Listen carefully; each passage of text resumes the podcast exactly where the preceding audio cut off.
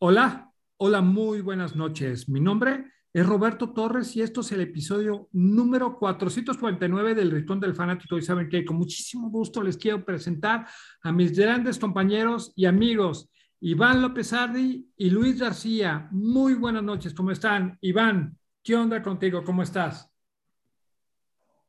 Eh, buenas noches, Roberto. Buenas noches, Luis. Un placer estar con ustedes en esta edición nuevamente. Qué bueno tenerte nuevamente aquí con nosotros, Roberto. Eh, bienvenido nuevamente y bueno, eh, contento y presto para comenzar esta nueva jornada. Luis, buenas noches, ¿cómo estás? Buenas noches, Iván, Roberto. Muy bien, muy contento de, de compartir este espacio con ustedes y con nuestra audiencia y listos para platicar un poco de deportes. Genial, genial, muy bien. Pues yo estoy muy gustoso y con mucha vida de estar aquí con ustedes, este, disfrutando pues otra, otro episodio más. Va, va muy bien. A ver, platícanos, Iván, este, en esta ocasión, ¿qué, qué quisieras platicar este, con nosotros, por favor? Bueno, sí, este, este fin de semana tuvimos eh, importantes eventos deportivos. Eh, tuvimos la, la, final de, Roland Garros, eh, femenina, masculina. Eh, bueno, creo que podemos conversar sobre Moto, MotoGP, fin de semana, eh, finales de la NBA. Eh, quisiera, pues, aparte, bueno, también tocar, como siempre hacemos, el tema de béisbol, de cómo, cómo van las, este, diferentes, divisiones. Y, bueno, hablar un poco sobre la, UEFA Nations League, el torneo de, fútbol de la UEFA, que, es competencia entre naciones, es como si fuera un pequeño mundial eh, que ha estado, bueno, pues bastante, bastante interesante y después, eh, el cual quisiera pues mencionar. Y bueno, básicamente eso serían mis noticias. Luis, ¿tú qué traes por ahí? Cuéntanos. Muy bien, um, yo comparto varios de los temas que tú ya mencionaste, por supuesto, empezando por el béisbol, eh, Roland Garros, que tuvo partidos épicos, muy buenos. Eh, la final del básquetbol, también está la final de, del hockey, a lo mejor nada es mencionar eh, cómo van las series y quién se proyecta para la final. Eh, eh, brevemente, tal vez mencionar la tristeza que es la, la, selección mexicana, que no tiene ni pies ni cabeza, y pues apoyar con, con, con los temas que ustedes traigan para hacer un, un, un excelente, un muy buen eh, capítulo el día de hoy, episodio. Muy bien, muy bien, muy bien. Padre, este, lo que traes, Luis. Bueno, por mi parte, eh, quiero que hagamos paneo de la liga de, de la MLB, ¿sale? Este, además de paneo de la liga, traigo así como que algunas noticias este, distribuidas en diferentes eh, deportes, por ejemplo, cómo están los momios actualmente para los diferentes equipos de la MLB, ¿sí? Este, para poder ser los ganadores de la, de la liga, eh, de la liga mundial, eh, de la, perdón, de la serie mundial. También de igual manera algunas noticias dentro de, de la NFL y ya ven que lo mío, lo mío, lo mío, lo mío son los datos duros.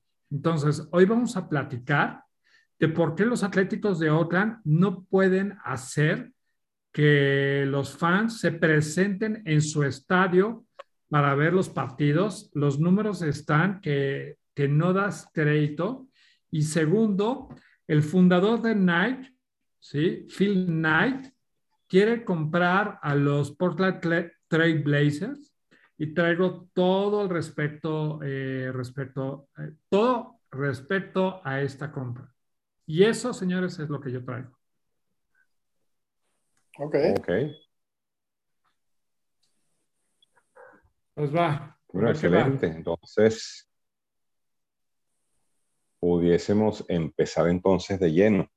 Eh, sí. Bueno, entonces los invito para que, para que comencemos eh, con el béisbol eh, viendo por supuesto como cada, tenemos cada semana, eh, pues hablar de lo que, de cómo van pues las posiciones. Sabemos que Las grandes ligas tienen la particularidad de que es, eh, es muy dinámico y bueno, se puede, eh, vemos que semana a semana hay eh, movimientos interesantes pues a nivel de, de las, las diferentes divisiones. si alguien me quiere acompañar, yo voy a hablar sobre la liga, sobre la liga americana y si alguien quiere, quiere hacer la nacional, pues bienvenido. Yo me aviento ah. la nacional. Ok, perfecto. Bueno, muy bien. Entonces empecemos hablando de la, de la, liga, de la liga americana, el este de la, de la americana. Bueno, como siempre decimos, es uno de los, una de las divisiones más eh, eh, competitivas. ¿Ok? Eh, bueno, aquí nos muestra a los Yankees de Nueva York y a los Azulejos de Toronto como los equipos fuertes, aunque también el equipo de Tampa se ha mantenido en la, en la pelea, ¿no?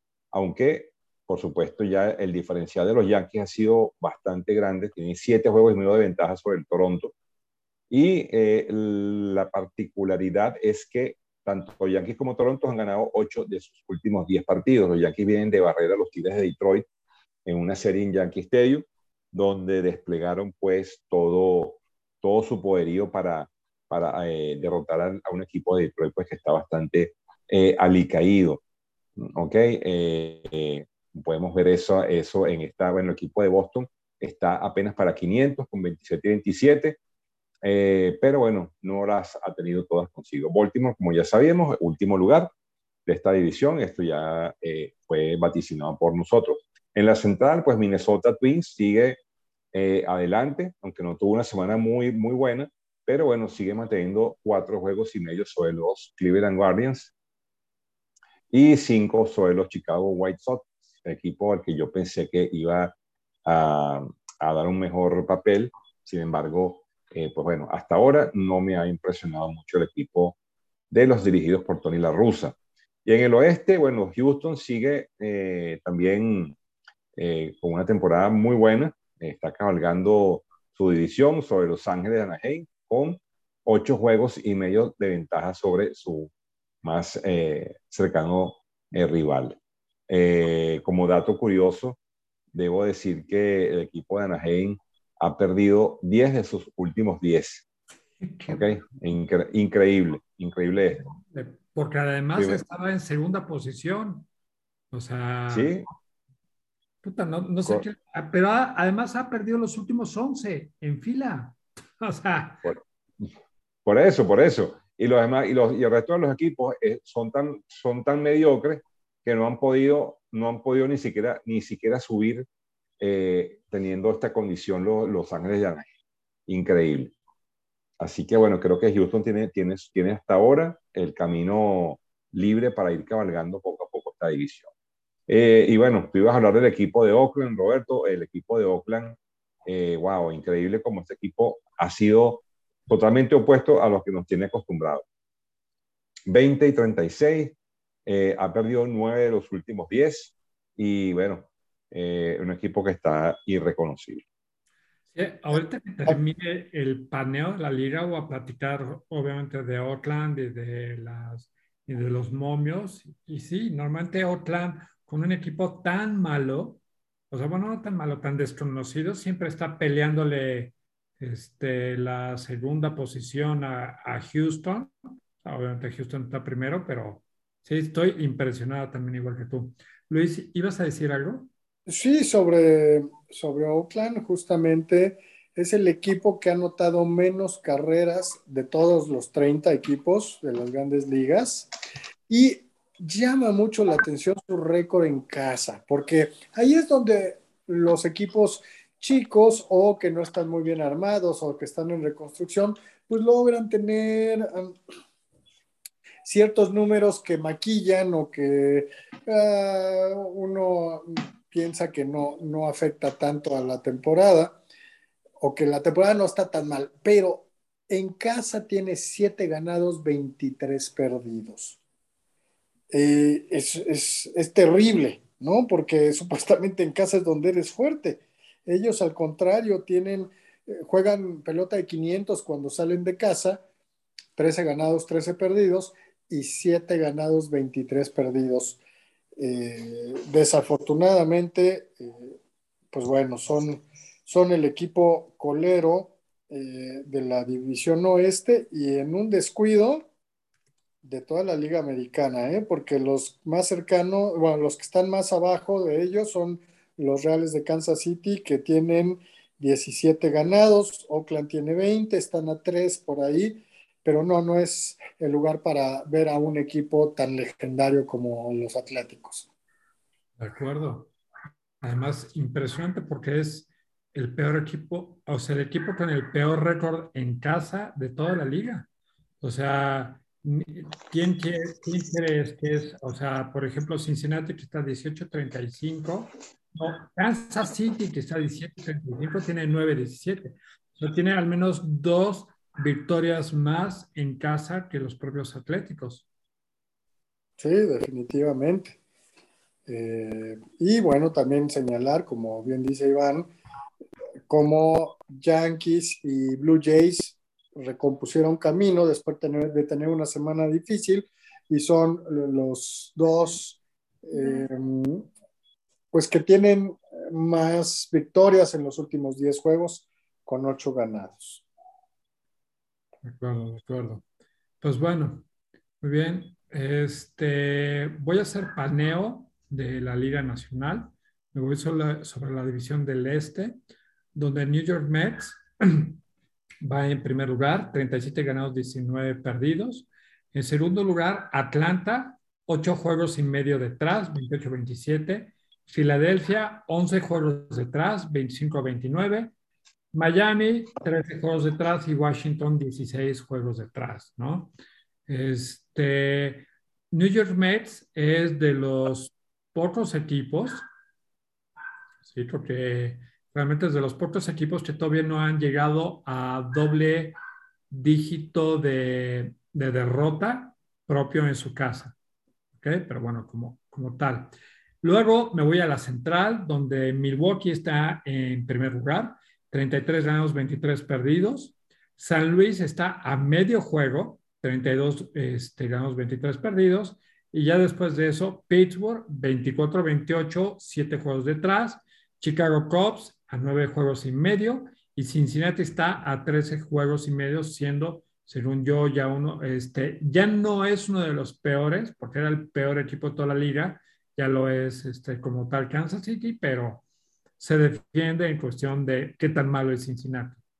Y llegamos a la división del oeste, donde los Dodgers siguen en primer lugar, 35 ganados, 19 perdidos. San Diego sigue a la casa, solamente que se echado un juego más para, para atrás. Está 33 eh, ganados, 21 perdidos, dos juegos detrás. La, no, la semana pasada no, hace dos semanas estaba un juego. San Francisco está cinco juegos y medio. Detrás, Arizona nueve juegos y medio. Y finalizamos con Colorado que está a 12 juegos. Y este sería este paneo de la liga. Y ahora... ¿sí? Perdón, perdón, eh, si quieres, di, yo ahorita eh, menciono algo que, sobre la Liga Nacional. Ah, pues aviéntate, porque yo voy a hacer una, lo, lo, de por qué los atléticos de otra no meten aficionados. Si quieres. Ah, bueno, lo que tengo que comentarles el día de hoy es que estoy muy contento porque los Piratas de Pittsburgh, que ustedes saben que yo le voy a ese equipo eh, tan maleta eh, barrieron a los Dodgers en Los Ángeles. ¡Wow! ¡Wow! Felicidades. son los pequeños triunfos o logros que los aficionados podemos eh, disfrutar.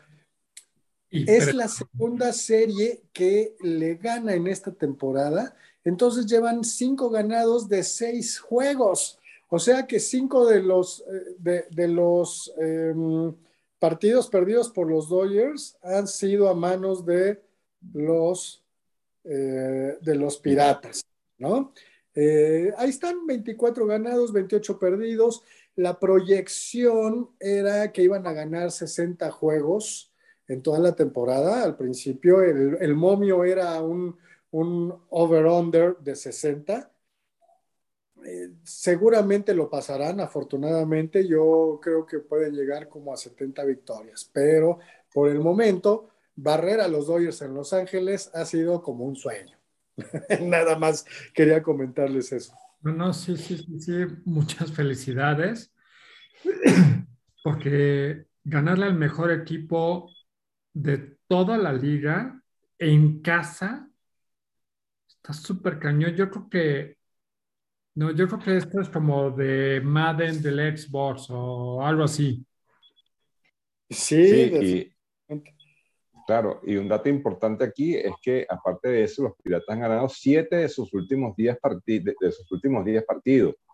Este, lo que nos hace ver de que están en una racha interesante, ¿no? Eh, y bueno, eso es importante. Y siete juegos, siete, están a siete juegos a estas alturas de la, campaña, tampoco es nada escandaloso, ¿no? Eh, creo que es manejable. Sí, sí, todavía no me ilusiono con pelear un boleto de, de, de comodín. Eh, estamos lejos de eso, pero ya, ya se ve un, un récord más decente, 24 ganados, 28 perdidos. Han hecho un par de movimientos interesantes. Por ejemplo, eh, subieron a dos novatos que han empezado a, responder. Eh, y este, el picheo es lo que ha, sido eh, lo que los mantiene con ese récord, porque siguen siendo el equipo de la Nacional con menos carreras anotadas. Y bueno, eh, así me lo esperaba, realmente no tiene ninguna estrella de ningún lugar, en ningún lado del campo. Eh, y pues más bien es cuando los triunfos vienen porque, porque tienen un, un equipo que se apoya entre ellos, ¿no? Claro, claro. Sí, sí, sí, sí. Pues lo que platicamos hace tres semanas, ¿no? De este juego, eh, que el sexto juego en toda la historia de la MLB que se le gana a un equipo sin anotar un solo hit. Y fue Pittsburgh el claro. Sí, tienes razón. Sí. Wow, pues, muchas felicidades, ¿eh? Y qué ardor para los Dodgers. Dafne, si te está escuchando este podcast, pero ok. ¿Dafne le, va a los Dodgers? Oh, claro. Bueno. Dafne, es, Dafne es hiper fanática de los, de los, de los Dodgers de Los Ángeles. Ok, bueno, es bueno saberlo. Así que, le mando un saludo y debe estar ardida con, con eso de haber perdido con, con los piratas. Muy bien, muy bien. Pues a ver, señores, este, vamos a platicar ahora, bueno, antes de poner los momios de, que están actualmente para los equipos de la MLB, en el sentido de quién podría ganar la Serie Mundial vamos a platicar de algo impresionante y es el por qué los Atléticos de Oakland no pueden meter aficionados a su estadio. Probablemente por eso tengan el peor récord que platicaba hace rato, hace rato Luis de victorias y derrotas en casa. ¿Ok? Este, para esto tenemos que entender que el Coliseo de Oakland tiene una capacidad de asientos de 46.847 asientos. Entonces, de esto, en promedio, a ambos les quiero preguntar cuál es, ah, e, estos datos fueron hasta hace dos semanas, pero no creo que hayan cambiado de dos semanas para acá. Pero a ver, Iván, ¿cuál crees que sea el promedio de asientos vendidos por partido que está teniendo los Atléticos de Oakland en, casa. ¿Cuál, crees que sea? Wow, 30%. Ok, el 30% serían unos 15 eh, mil. Exacto, 15 mil. ¿Tú, eh, Luis, qué? Yo creo que, que deben meter como entre 8 y 10 mil. Mira, tú estuviste súper cerca. Realmente el promedio que está teniendo Atléticos de Oakland actualmente promedio son 8.165 fans por juego, ¿ok? Lo que los está poniendo en un estimado de 660 mil fans para toda la temporada, ¿sí? Lo que haría el la peor eh, audiencia de toda este, la MLB en casi 50 años, ¿ok? Para que se den una idea, se estima que Los Ángeles Dodgers van a meter, o sea, de toda la temporada 2022, 3.9 millones de personas. San Luis, 3.1 millones. Atlanta, 3 millones. San Diego, 2.9 millones. Y New York Yankees, 2.9 millones. Esos son los primeros cinco. El último es los Atléticos de Oakland con un, un estimado de 661.365 eh, personas. ¿Ok? Pero esa no es la peor parte. ¿sí? La peor parte es que han habido juegos este año donde la AAA de Oakland, que se juega en Las Vegas, ha obtenido más fanáticos que el, el equipo principal, ¿ok? Sí, y este, el equipo este de la AAA que juega en Las Vegas tiene un, este, un máximo de 10 mil aficionados, siendo casi un 20% de la capacidad de Oakland. ¿Ok? Y entonces la gente, los analistas se preguntan, ¿por qué está pasando esto directamente en Oakland? Pues existen diferentes razones. La primera es que los Atléticos de Oakland tiene uno de los peores este, estadios de pelota en toda la MLB. El Coliseo de Oakland fue construido en 1964 y tiene casi 60 años. ¿sí? Lo que lo hace uno de los este, estadios de pelota más longevos que hay dentro de toda la MLB, este, cercano al Wrigley Field y el Fenway Park, que ambos están en Chicago, ¿ok? Aunque hay un solo problema. Todo, o sea, tanto el Wrigley Field como el Fenway Park, ¿sí? No, eh, perdón, creo que es el Comiskey Park el que hablas de los, de los White Sox. Ah, Porque el Fenway Park es de Boston. Es de Boston, tienes toda la razón.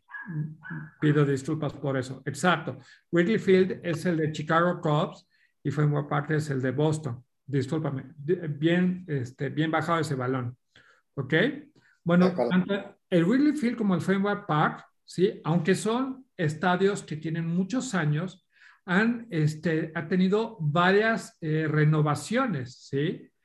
Este, básicamente eh, lo que hacen es meterle la pantalla que más asientos, que dejan de tener el asiento feo por el asiento moderno, etc. Sin embargo, eh, el, Coliseo de, de no ha tenido eso. O sea, ha tenido cero renovaciones, ¿ok? Han habido ocasiones que las luces del estadio se han ido en juegos. ¿Por qué? porque están tan viejas, entonces se les apaga el foco, ¿sí? Y ¡pum! Y entonces dejan de tener este, ese, ese partido eh, en situación. Otra cosa es que este estadio está abajo del nivel del mar y tiene problemas de drenaje. Entonces, este, por ejemplo, el dogout de visitante en Oakland muchas veces tiene cuatro pulgadas de agua cuando tiene el problema de drenaje. ¿Ok? Este, y eso no es algo reciente, eso va desde el 2013. Hay fotos desde el 2013 en las cuales los jugadores visitantes han tenido que irse de ahí porque este, está totalmente eh, atascado de, de, agua. Y eso no es nada más uno de los tantos problemas, ¿sí? Aunque obviamente Atléticos de Oakland no es un equipo contendiente para playoffs en esta temporada. Sí tienen uno de los peores sueldos o peores nóminas de todo el béisbol este año. 48 millones de dólares contra el promedio de la MLB este año, que es 148 millones de dólares. ¿Sí? O estar 100 millones de dólares abajo solamente del promedio. ¿Ok? Y, este, y no nada más es eso. Además, los precios de los boletos están al doble de lo que era previo a niveles de la pandemia. ¿Ok? eh, por ejemplo, en este artículo menciona una sección 119, que en el 2019 se vendían este, los asientos por 711 dólares, ¿ok? Y este año le incrementaron un 123%, o sea, ahora cuestan 1.587 dólares, ¿ok? Eh, asientos que están a view level, o sea, me imagino que están a nivel de la cancha, ¿sí? O del pasto, cuestan 399 dólares por asiento en el 2019, comparado contra los 888 dólares, 123, eh, 123% de incremento en esta temporada. Y como eso, hay muchos más.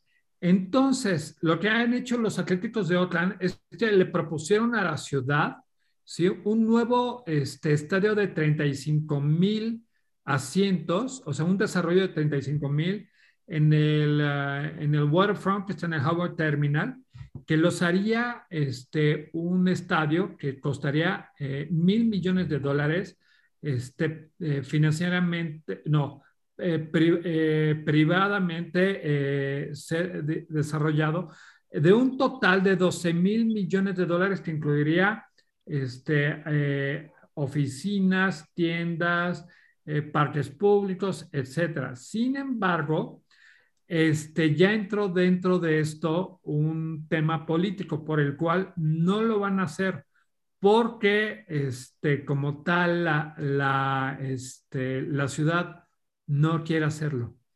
Entonces, señores, o sea, qué triste por Atléticos de Oakland, que además tiene el peor récord en casa, pero además meter 8 mil aficionados.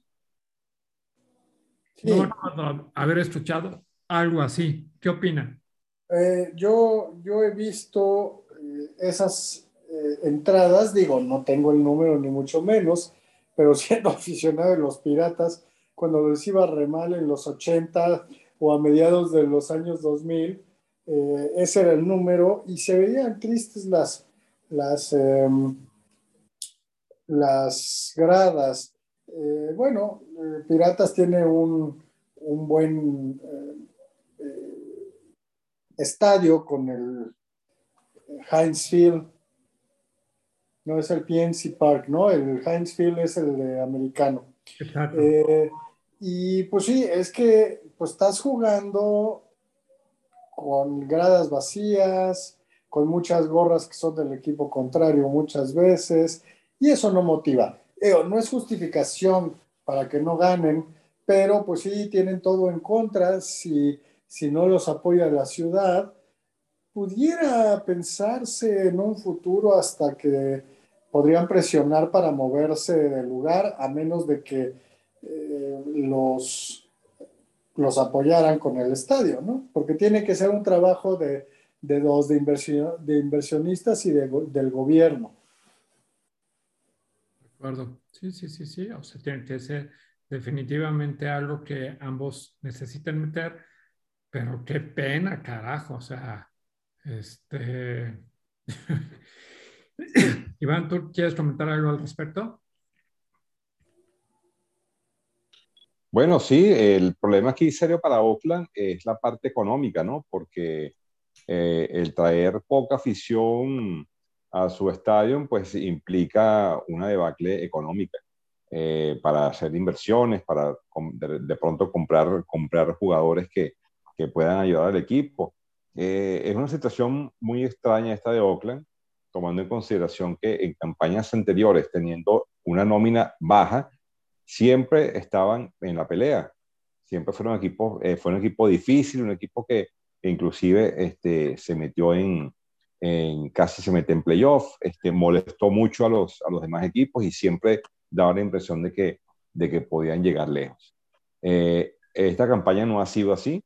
Eh, salió Bob Melvin como manager, que fue pilar fundamental para que este equipo pues tuviera una, una buena dirección y bueno, no han conseguido la senda de la victoria.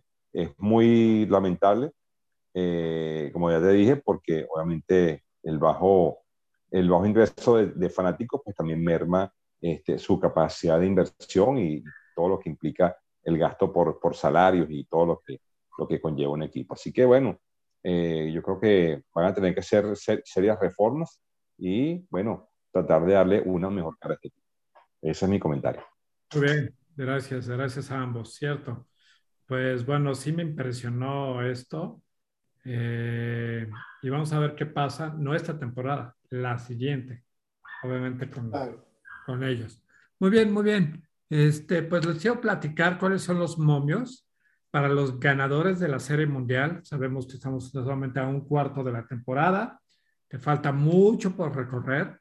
Sin embargo, la MLB en un tweet eh, que sacó hace justamente tres días, este, pone los momios acorde a BetMGM, que es una serie de casinos en Las Vegas, ¿ok? Este, respecto a quienes creen que va a ganar la Serie Mundial.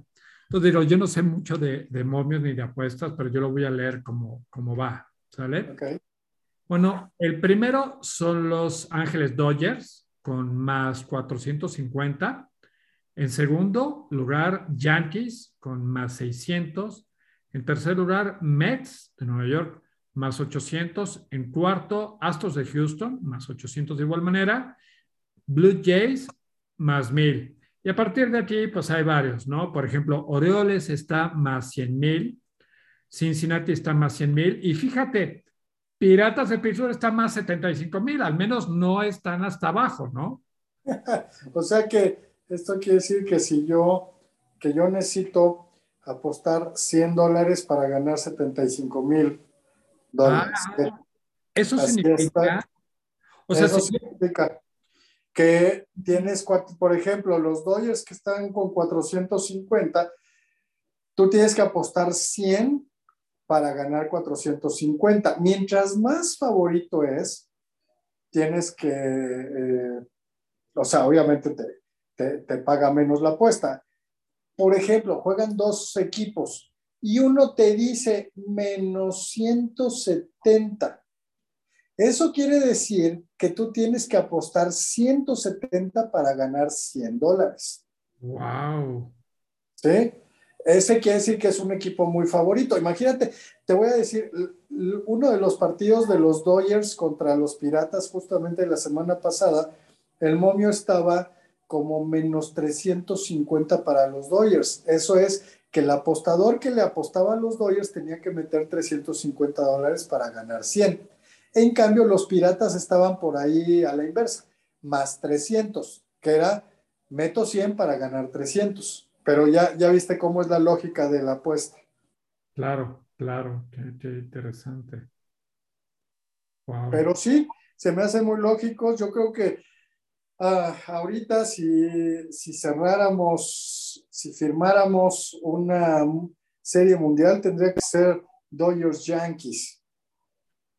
Sin dejar de lado, por ejemplo, a los Mets o a los Astros, o, pues sí, principalmente esos son los cuatro equipos que yo veo muy, muy fuertes en esta temporada. Perdón, perdón, perdón. Aquí hay alguien en este podcast que dijo este, Toronto se va a meter a la Serie Mundial y demás. Yo tengo buena memoria y se lo voy a decir, ¿eh? Yo, y lo sostengo todavía, no son los ah, favoritos, no, no son los favoritos, pero ahí va, ¿eh? Y, además me aventuré, pero en una de esas me voy a, me voy a, a, este, a frustrar si llegan por no haber apostado ahí un dinerito. Bueno, al menos ya te estás llevando 100 pesos porque te dije que Pittsburgh quedaba al final. Ajá. Y, ahorita va 24, 28, entonces al menos ya tienes 100 pesitos que, vas a poder utilizar. Muy bien, muy bien. Sí, está bien para, para ver eh, si el próximo, el próximo año se mete una pequeña apuesta, estaría. Uy, va, papá. Bueno, le voy a decir algo, eh, hablando de esta parte de las apuestas. El que, el, que, el que hubiese jugado al caballo Rich Strike en el Kentucky Derby, por cada dos dólares se ganaba cuatro mil. Eso significa que el caballo estaba pagando 90 a 1. Wow. Imagínese, usted si le mete 100 dólares. Sí, sí, claro. le, tienen que dar el hipódromo. Sí. y si es trifecta, imagínate atinarle a los tres caballos en el orden, eso sí pagan millones. Yo no creo que, yo no creo que haya habido trifecta y ni creo que haya habido exacta, honestamente. No, una, una, gran sorpresa. Sí, una gran porción, una gran sorpresa que, por cierto, aprovecho la, aprovecho la, la, intervención hípica para decir que este caballo Rich Strike va a correr el Belmont, que será el 21 de junio de este, del, del corriente mes. Y bueno, vamos a ver si, si su victoria en el Kentucky Derby fue producto de la casualidad o si, por el contrario, eh, demuestra que es un caballo que corre de atrás y debería para mí ser el favorito en esta carrera. ¿Tanto así el favorito? Yo creo que sí, debería serlo, debería serlo. Ok, pues eh, estaremos eh, al tanto el 21 de junio porque vale la pena, vale la pena. Que sí. Ahí, ahí lo comentaremos.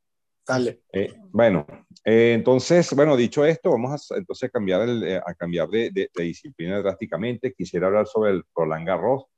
No sé si tuvieron oportunidad de verlos. Yo sí, vi tanto la femenina como la, la masculina. Comienzo por las damas. bueno, la, suiza, la, la polaca Iga Swiatek eh, pues bueno, se llevó eh, la final, obviamente era de esperarse.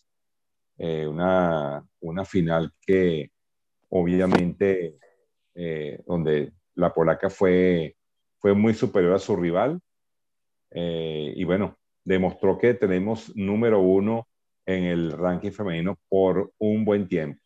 finalmente, finalmente hay una chica que se, se nota que va a ser sembrada número uno eh, por mucho con la, con la salida de Ashley Barty, pues creo que la, la polaca, eh, bueno, se va a apoderar por un buen rato de esta, de esta primera, de, esta, de este número uno, por muchas semanas.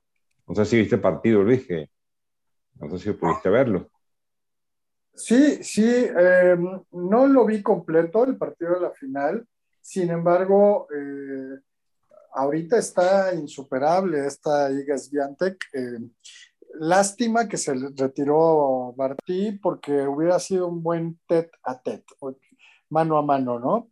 Eh, y además comentarte que rompió el récord de más juegos consecutivos ganados sin perder de Serena Williams, que fueron 34. Bueno, esta jugadora Iga llegó a 35.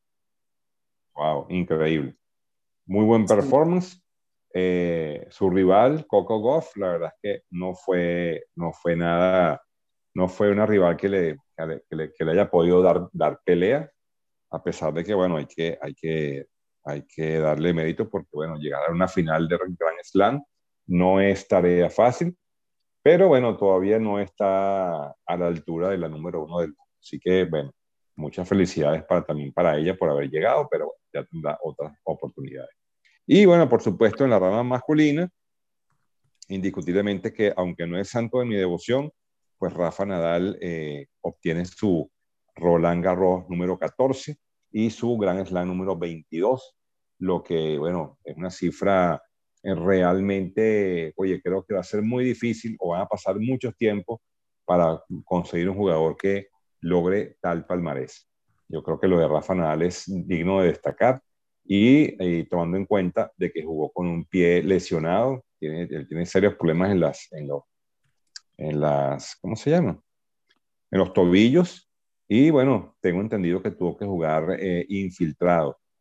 Eh, de hecho, eh, al día siguiente, en, en, la, en, las fotos que le tomaron cerca, del, cerca de la Torre Eiffel, pues lo vi, lo vi cojeando del pie, lo que me indica pues que va a estar complicado. Así que bueno, no sé qué te pareció el partido, pero fue un dominio total, este, Luis. 6-3, 6-3, 6-0. De verdad que no tuvo chance Casper Ruud de absolutamente nada.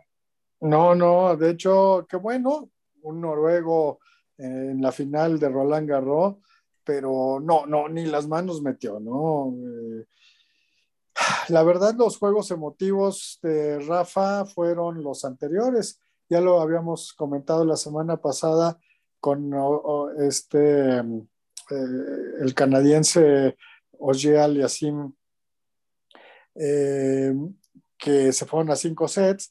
Luego, muy bueno el juego contra Novak Djokovic, que en el cuarto set Novak iba 5-2 arriba y todo parecía indicar que se iban a ir al quinto y definitivo set. Estaba muy parejo el juego y pues una de sus remontadas acostumbradas y ganó. Eh, se fueron a muerte súbita y ahí ganó. Lo más interesante fue que um, este, ah, no, no, no, perdón, ya me estoy eh, eh, confundiendo de partido. El, el otro partido fue contra Zverev, que bien, um, nada más se jugaron dos sets y no se acabó el segundo porque tuvo una grave lesión, no sé si viste cómo cayó y cómo se lesionó. Oye, sabrás que no pude verla, no pude ver esa, esa repetición, no la pude ver. No supe cómo ah. fue el, el, incidente. ¿Podrías describirlo, por favor? Claro, primero era 6-5 a favor de Zverev en el segundo set y 40-30. Entonces, un muy buen punto y un gran tiro de derecha em, de Nadal, esquinado hacia la derecha, digamos, de, de Zverev. Entonces, Zverev, por su intento en llegar, ya ves que se deslizan para llegar como, como em, exactamente al momento de pegarle a la pelota, y cuando pasa eso, el pie como se le, se le atora tantito y entonces todo el peso sobre la derecha, sobre el tobillo. Entonces, inmediatamente cae un grito fuerte y yo dije, ese tobillo, si le fue bien, está esguinzado de segundo o tercer grado. Si le fue mal, una hasta fractura, ¿no? Porque fue todo el peso sobre el tobillo. Y sí, dicho, dicho y hecho, no, no pudo. En el momento lo sacaron en silla de ruedas, le dieron sus minutos, pero no, regresó en muletas para decir que pues no podía continuar. Pero el, nada más, no había terminado el segundo set y llevaban tres horas, trece minutos de juego. Ese juego, ese partido, si se hubiera ido a cinco sets, iba a terminar en siete horas. Eh, lo, lo que me llamó la atención fue lo parejo que estuvo. El primer set, cada jugador tuvo cinco set, cinco set points. Y no podían, y no podían, y no podían concretar. Y en la muerte súbita de ese primer set, estaba arriba 6-2.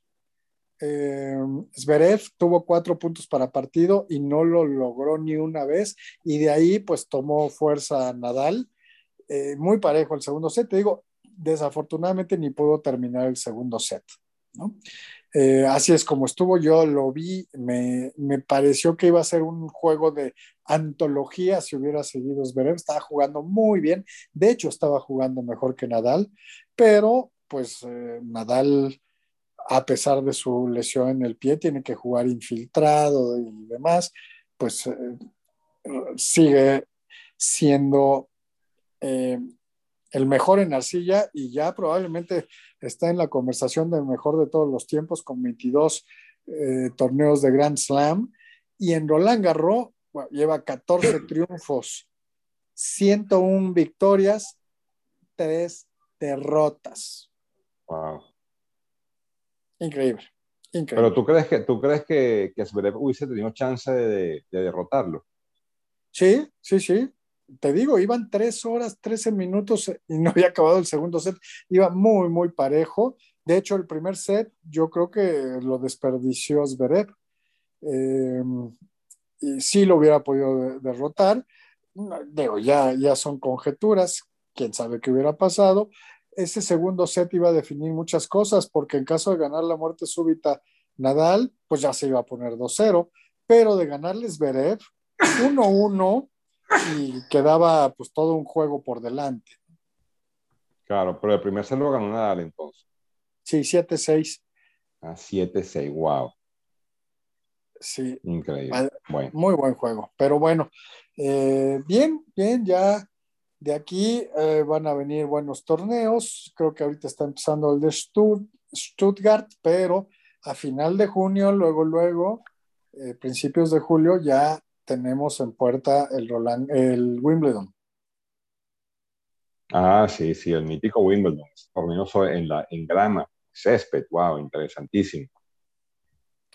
Sí, vamos a ver ahí quién, quién eh, levanta la raqueta, quién levanta la mano, tal vez Novak, porque sí, también vi muy fregado el pie de, Nadal, quién sabe si se puede reponer, y sabemos que el césped no es su, su, em, superficie preferida, al contrario, es la que más le cuesta trabajo. Sin embargo, ha ganado. sí, claro. Sin embargo, ha ganado, así es. y bueno, además es el segundo Grand Slam del año para, para Nadal. Ganó Australia también. Sí, sí. Bueno. ¿Quién sabe? ¿Quién sabe qué pueda pasar? Bueno, bien, muy bien. Entonces, este, bueno, ya habiendo tocado el Roland Garros, esperemos que, bueno, vamos a esperar Wimbledon para, seguir con, la, con el conteo regresivo. Eh, bueno, eh, ¿qué tal si comenzamos, conversamos un poco sobre la NBA? Eh, la NBA está muy interesante, la final eh, pues bueno, el equipo de, de, Golden State y el equipo de Boston Celtics empatados a un juego por lado. Eh, bueno, el partido, el último partido, de ayer fue increíble lo que hizo, Stephen Curry, la verdad que es impresionante. Eh, no sé si lo vieron, ¿qué, opinan? ¿Qué, qué, ¿Cuál es su favorito? Yo creo que el equipo de Golden State tiene todas las herramientas para ganar esta final. Sin embargo, Boston, pues bueno, logró sacar, salir de un Miami que se veía muy, muy compacto. Eh, y bueno, creo que, creo que va a ser una final muy, muy interesante. A ver qué opinan. Yo sí, yo sí vi los dos juegos. Yo, yo soy Celtic desde Larry Bird, Kevin McHale, Robert Parrish, Danny Ainge y, y compañía, ¿no? Entonces sí, sí lo he visto. Creo que ha dominado Golden State, que tiene mejor equipo, que tiene un jugador diferente como, como Curry. Y, lo que decíamos la semana pasada, Boston tiene un, equipo completo. Al Horford revivió, eh, Jason Tatum, Jalen Brown, Marcus Smart, que es el defensivo del año. Han jugado muy buena defensa y les alcanzó para el primer juego, pero este segundo sí se vio muy superior Golden State eh, van a, Boston eh, y creo que el tercer juego va a ser muy importante. Si lo llega a sacar Golden State, yo creo que la serie se puede acabar en seis juegos más o menos. Si lo saca Boston, pues ahora sí que se van a, a la largue de siete y, y bueno, yo también veo favorito a Golden State, sin embargo, creo que que van a hacerlo eh, sudar mucho los, los Celtics. Eh, eh, por lo menos eso espero. ¿no? Y Roberto, ¿cuál es tu favorito? No, pues la verdad no tengo idea. Sin embargo, yo diría que pues que Golden State, ¿no?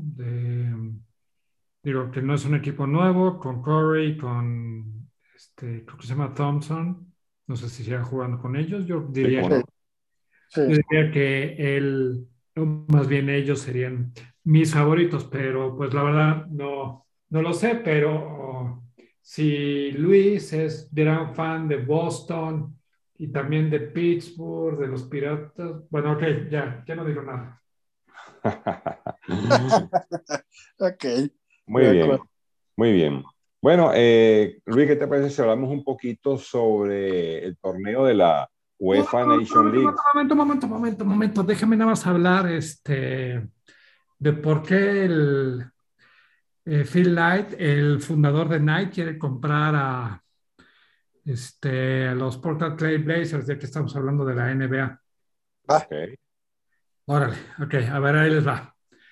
Paul Allen, que cofundó Microsoft con su amigo Bill Gates en 1975 y tuvo una gran fortuna porque tuvo gran fortuna en el sentido de que tuvo muchísimo dinero, hizo mucho dinero respecto a eso.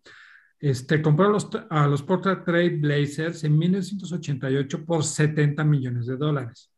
Después, nueve años después, en el 97, adquirió los Seattle Seahawks por 200 millones de dólares, ¿sí? Y después adquirió o, este, o se hizo más bien de la franquicia de Seattle Sounders FC, que era un equipo que jugaba en la liga o juega en la liga de MLS en, en Estados Unidos, ¿no? Este, ya, bueno, eh, Allen murió hace unos, unos años, ¿sí? Y entonces, este, pues quedaba, este, eh, que eh, su familia quería vender a los Portland Trail Blazers. Entonces, este, el, el fundador de Nike, que se llama Phil Knight, y uno de los co-dueños de los Dodgers de Los Ángeles, Alan Smolinsky, este, hicieron una oferta de 2 mil millones de dólares para comprar a los Portland Trail Blazers, según ESPN. Eso fue hace como, como una semana. ¿Ok? Este, si lo vemos que desde el 88, este, Paul Allen compró a los Portland Trail Blazers en 70 millones de dólares y estamos hablando que 12, 34 años después le están metiendo 2 mil millones de dólares, es muchísimo dinero, ¿no? Tanto es así este, que muchos se, salud, muchos se preguntan si Phil Knight lo está haciendo como diciendo, pues tengo muchísimo dinero y lo quiero hacer porque me quiero meter, quiero tener un equipo, este, o no, porque Phil Knight tiene 73 años de edad, ¿no? Este, y la verdad, no es algo que vaya a impactarles. Eh, como tal, el, valor propio de la franquicia está en 2.050 millones de dólares. Tiene un ingreso de 201 millones de dólares este, anuales, ¿sí? Y este, como tal, eh, tiene, eh, em, está dentro del promedio de lo que ganan en, en, la, en la NBA. Entonces, este, eso quería yo platicarles el día de hoy, porque hoy Luis en el chat lanza una noticia de que un, el dueño de Walmart quiere pagar en, no sé, cuatro o cinco mil millones de dólares a los Denver Broncos y ahora este señor quiere comprar, entonces es como que, creo que, creo que los, los supermillonarios en Estados Unidos o los, los billonarios en Estados Unidos ya tienen ahorita un hobby que es comprar equipos. No sé si lo ven igual que yo. Sí, totalmente. No importa qué edad tengan, si tiene 73 o tiene 50, pues son gente que tiene demasiado dinero, demasiado, y puede hacer eso sabiendo que le va a reportar, ¿no? Ellos saben dónde invertir. Em, no van a invertir en equipos em, que, que se vuelven un lastre, ¿no? Eh, o en ligas. Y, y sí, son cantidades descomunales. Ni, nos podemos imaginar ya decir 2, 3, 4, 5, pues es simplemente un número, pero imagínate esa cantidad de dinero. Exacto. Sí, sí, sí. No es, no es como que la tenga yo en la cartera y me sobre, ¿no? Claro. Sí, sí. Pues qué tal, qué tal, pues sí, que los magnates multimillonarios se den sus lujitos entonces. Y pobrecitos. Bueno, yo, yo voy a comprar, yo voy a comprar a los Patriots. así que prepárense. Este, Perfecto. ¿Me puedes a mí eh, contratar, Iván, de, eh, no sé, de eh, director de escauteo? Claro, cómo no, de director de operaciones. Buenísimo. Sí, sí, sí. ok. Sí, Iván, y yo diré que siempre he sido tu cuate, aún porque me cagan los patrons. ok. Muy bien, muy bien. Bueno, muy bien. Este, entonces, bueno, eh, gracias por el comentario, este, Roberto. Em, y bueno, eh, entonces, bueno, siguiendo con la, con la pauta. bueno, hablar de lo que ha sido la UEFA Nations League. No sé si, bueno, debes haber visto algunos partidos, Luis. ahora sí, te, ahora sí te fallo, Iván. No he visto ninguno. Así es que, pues ahora sí que vas. Ok, bueno, Roberto, Roberto debe estar muy contento porque Portugal ganó 4-0 a Suiza y Cristiano Ronaldo eh, marcó dos goles al minuto 35 y al 39 para ganarle 4-0 a Suiza. Pues la verdad que son muchos partidos. Eh, esta, esta, competición, la verdad es que es interesante, es como un pequeño mundial, pero los equipos, algunos equipos como España están jugando, eh, otros equipos están jugando con sus equipos B.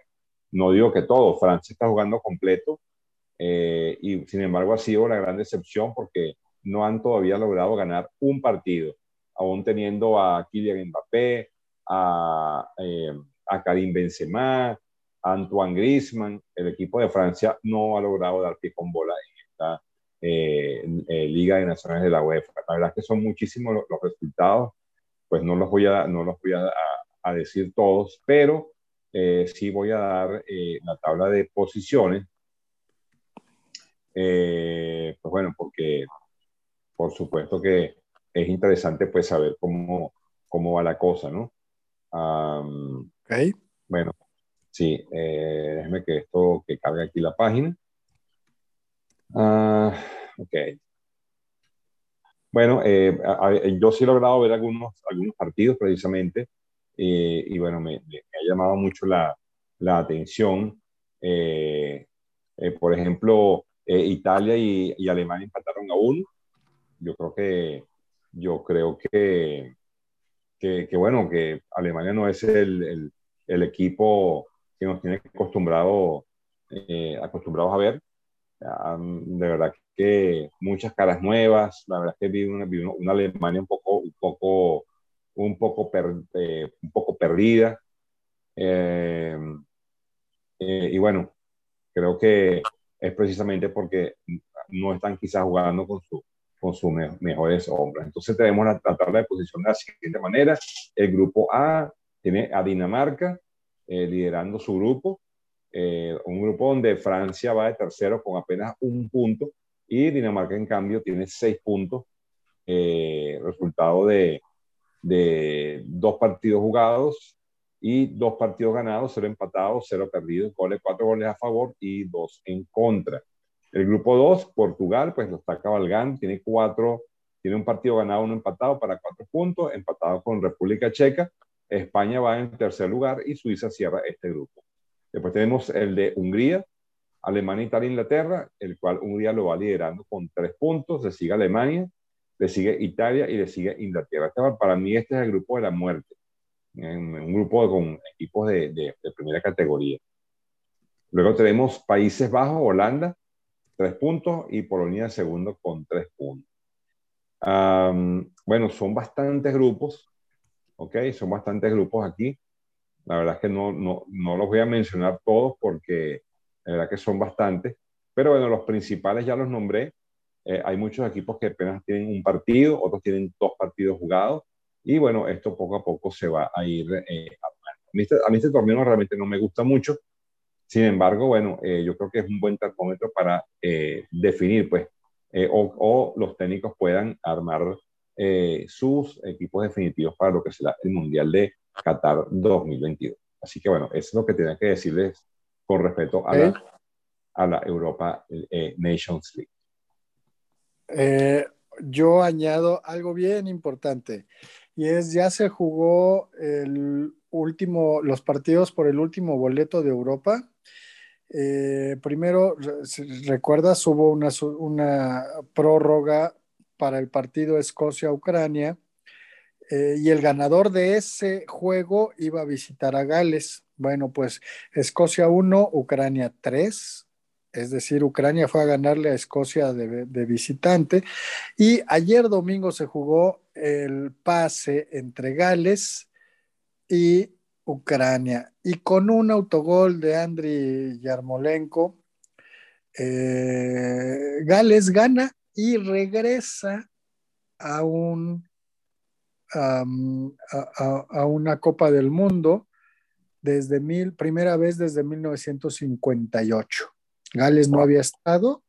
Entonces, pues qué bueno, qué bueno, qué bueno por, por Garrett Bale, qué bueno por este el equipo en general, que, ya había dado buenos eh, torneos, sobre todo en, la UEFA, pero pues regresa a, al Mundial y Ucrania se queda fuera. Así es. Bueno, mira, esas cosas pasan. Esas cosas pasan y bueno, falta, no sé si los partidos de repechaje se han jugado ya. No, esos eh, son los que faltan justamente. Son los partidos de repechaje, exactamente. Uno, uno para Sudamérica este, y creo que uno para Centroamérica, no estoy muy seguro. Pero por ahí, por, ahí a ver. Ah, no tienes razón, sí, otro para Centroamérica que, que, es Costa Rica y creo que de Sudamérica es Perú. El que eh, va a jugarlo, sí. Sí, sí, creo que es correcto. Ese es correcto. Ok. Ese es correcto. Bueno, muy bien.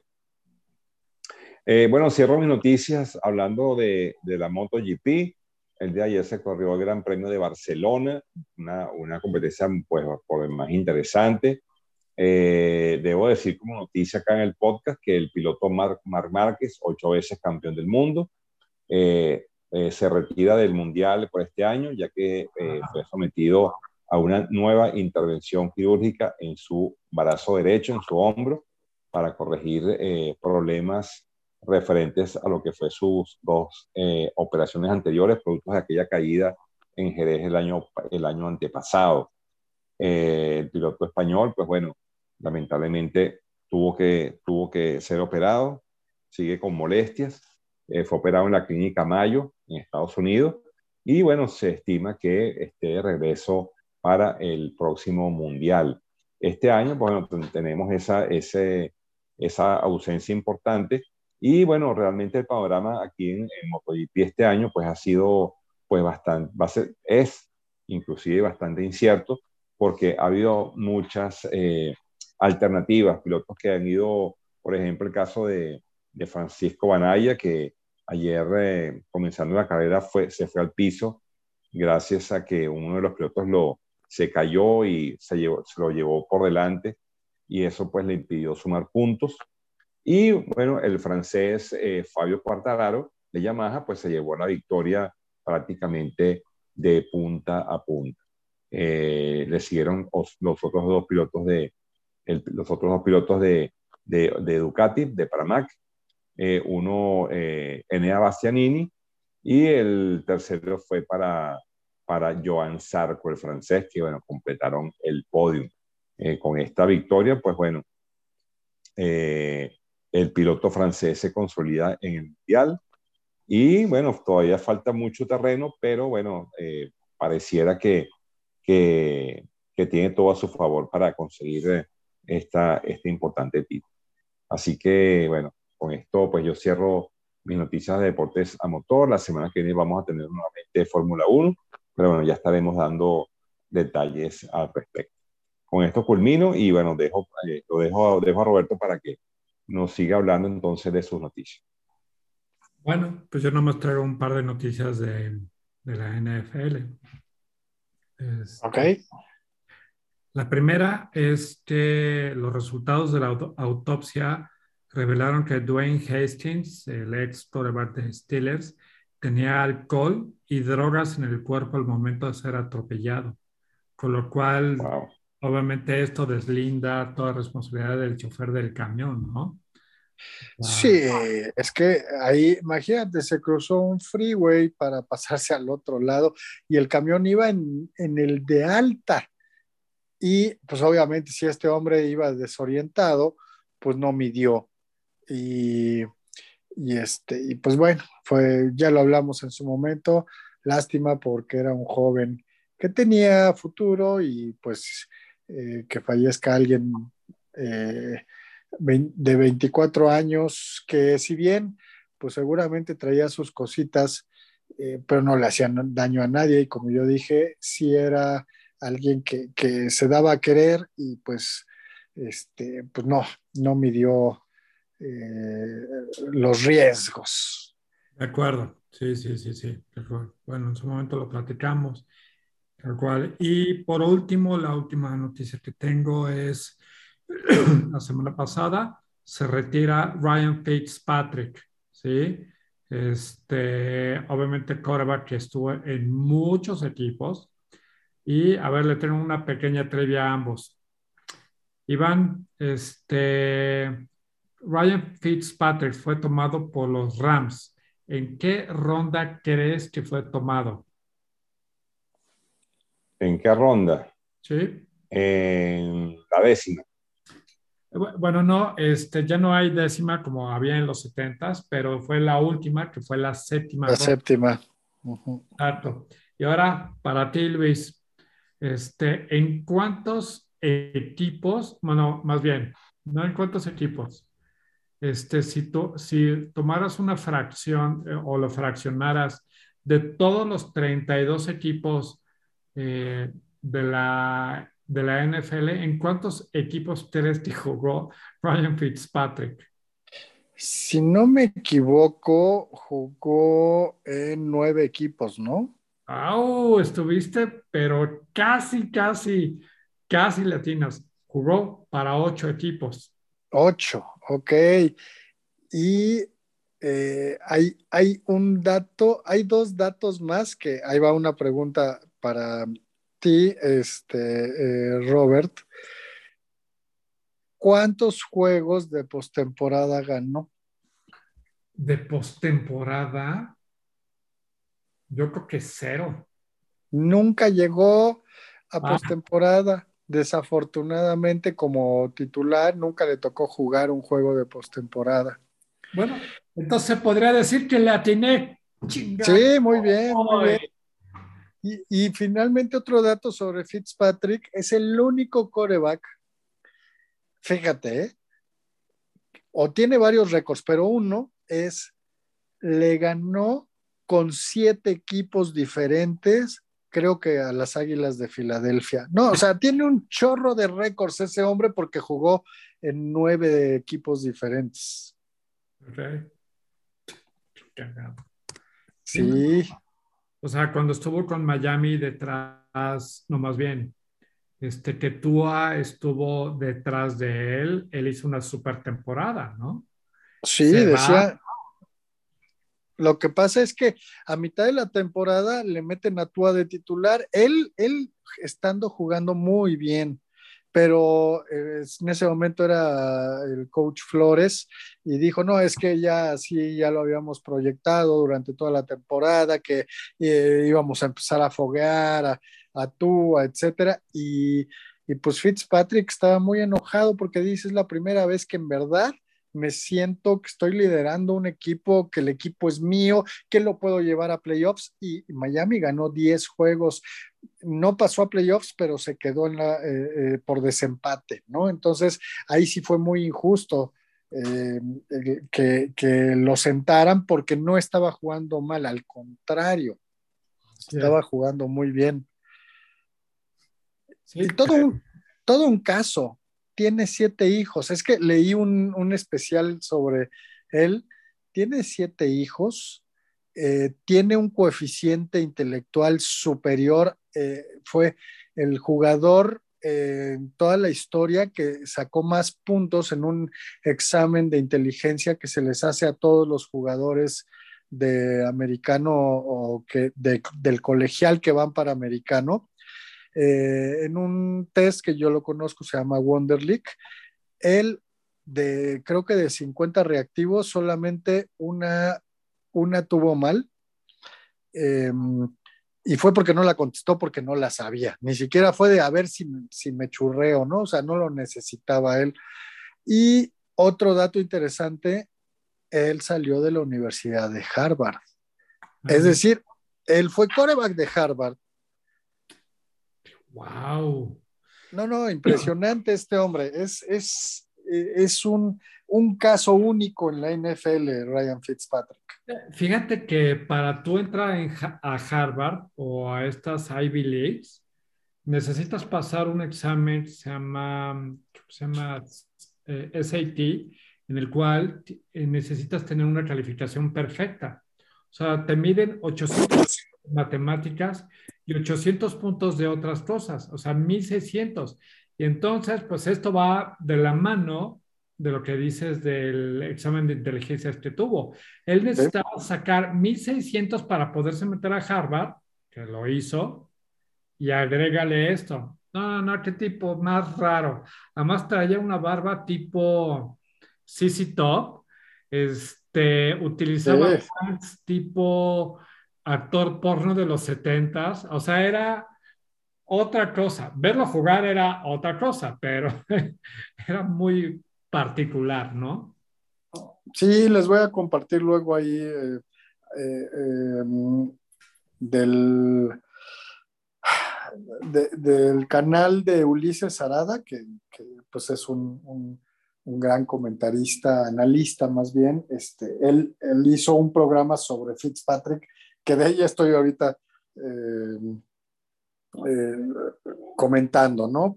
para que veas, es impresionante. Yo creo que si buscamos en internet vamos a encontrar cosas, muchas cosas sobre él. Lástima. Eh, su último equipo fue eh, los Washington Commanders el año pasado y desafortunadamente en el, em, no me acuerdo si fue primer juego o segundo juego, lo lesionaron, lo tacleó Nick Bosa de, de San Francisco y le lesionó la cadera. Regresó, ya no regresó, obviamente. Se esperaba que jugara este año, pero ya mejor se, se retiró. Entonces, pues una gran historia de Ryan Fitzpatrick. Wow, padre. Muy, bien. Y pues mira, nada más eh, añadiendo, hoy hoy contrataron a a, este Aaron Donald, para muchos el mejor jugador, no solo defensivo, sino de fútbol americano de, esta, de esta, época. Eh, y le dieron el contrato más jugoso para un no coreback. Va a ganar como 95 millones de dólares por tres años, 65 garantizados eh, y empieza con un sueldo el próximo año de 40 millones. Creo ya los siguientes es un poco menos, pero bueno, tiene 65 milloncitos garantizados y 95 por tres años, que puede incrementarse por bonos y cosas así, ¿no? Entonces, pues eh, los Rams deben estar por un lado muy contentos de tener al mejor defensivo, probablemente de toda la liga, pero pues muy tristes porque su bolsillo está un poquito menos lleno. Claro, eh, por eso es el tema del cap salary. Le das un super contrato a un jugador y matas las posibilidades de, de sacar buenos jugadores. Pero ahorita es temporada baja. Este, esto no afecta tanto ahorita para esta temporada porque pues ya están armados ya le den el contrato a Matthew Stafford, este equipo eh, campeón reinante. no, no, le veo mucho problema ahorita, pero ya después, este, para años futuros, sí, seguramente. Sí, sí, seguramente. Eh, estos son unos genios de las finanzas, los eh, directivos financieros, entonces seguramente saben cómo hacerle y saben que pues sí van a tener que apechugar, van a tener que soltar uno que otro buen jugador porque no les va a alcanzar, pero pues mantienen a Aaron Donald. Fue lo mismo que le pasó a los Steelers el año pasado, si recuerdas, eh, TJ Watt no firmaba, aún así entrenó, entrenó, entrenó.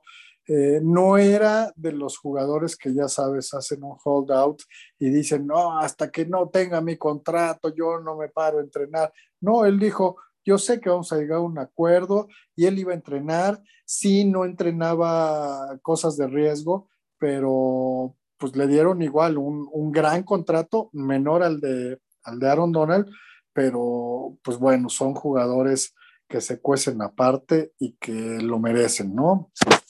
Eh, estos montos, sobre todo porque no, no, no hay que hacernos, eh, no hay que chuparnos el dedo. Los dueños de los equipos ganan billones de dólares. Entonces, pues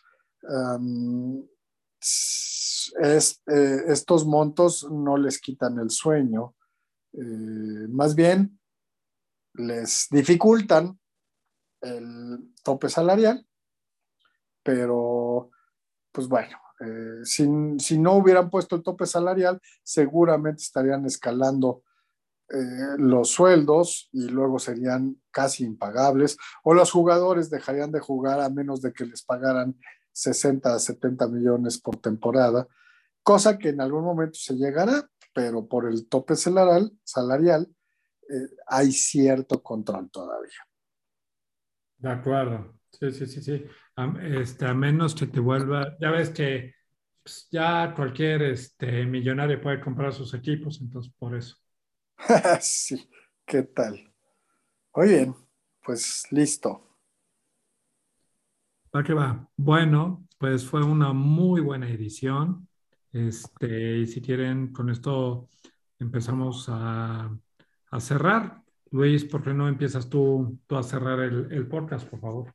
Claro, pues eh, ya estamos entrando al mes de junio, eh, la primera emisión de este mes, casi la mitad del año, se va como agua en estas épocas y pues siempre con el gusto de que nos acompañen, nos escuchen, nos recomienden. Y este, pues aquí estamos, un gusto Iván, un gusto Roberto para eh, eh, por hacer este podcast con, con, ustedes y pues nos vemos la próxima semana. Súper, gran, gran cierre. Este, no, pues estoy totalmente de acuerdo. Eh, un gustazo estar con ustedes en esta, en cada una de estas ediciones.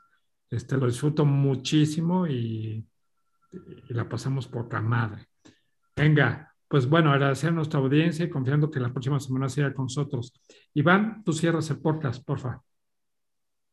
Bueno, sí, este, un gran placer haber compartido con ustedes esta edición, pues muy interesante, como siempre. Eh, bueno, confiando en que la audiencia pues esté complacida y bueno, recordando que nos pueden conseguir en las redes sociales por Facebook, en las páginas de Rincón del Fanático, donde pueden dejarnos como siempre eh, sus comentarios o sus sugerencias. Así que por mi parte, un gustazo, eh, los saludo y bueno, será hasta la semana que viene. Va que va. Gracias, buenas noches a todos. Bye bye, chao.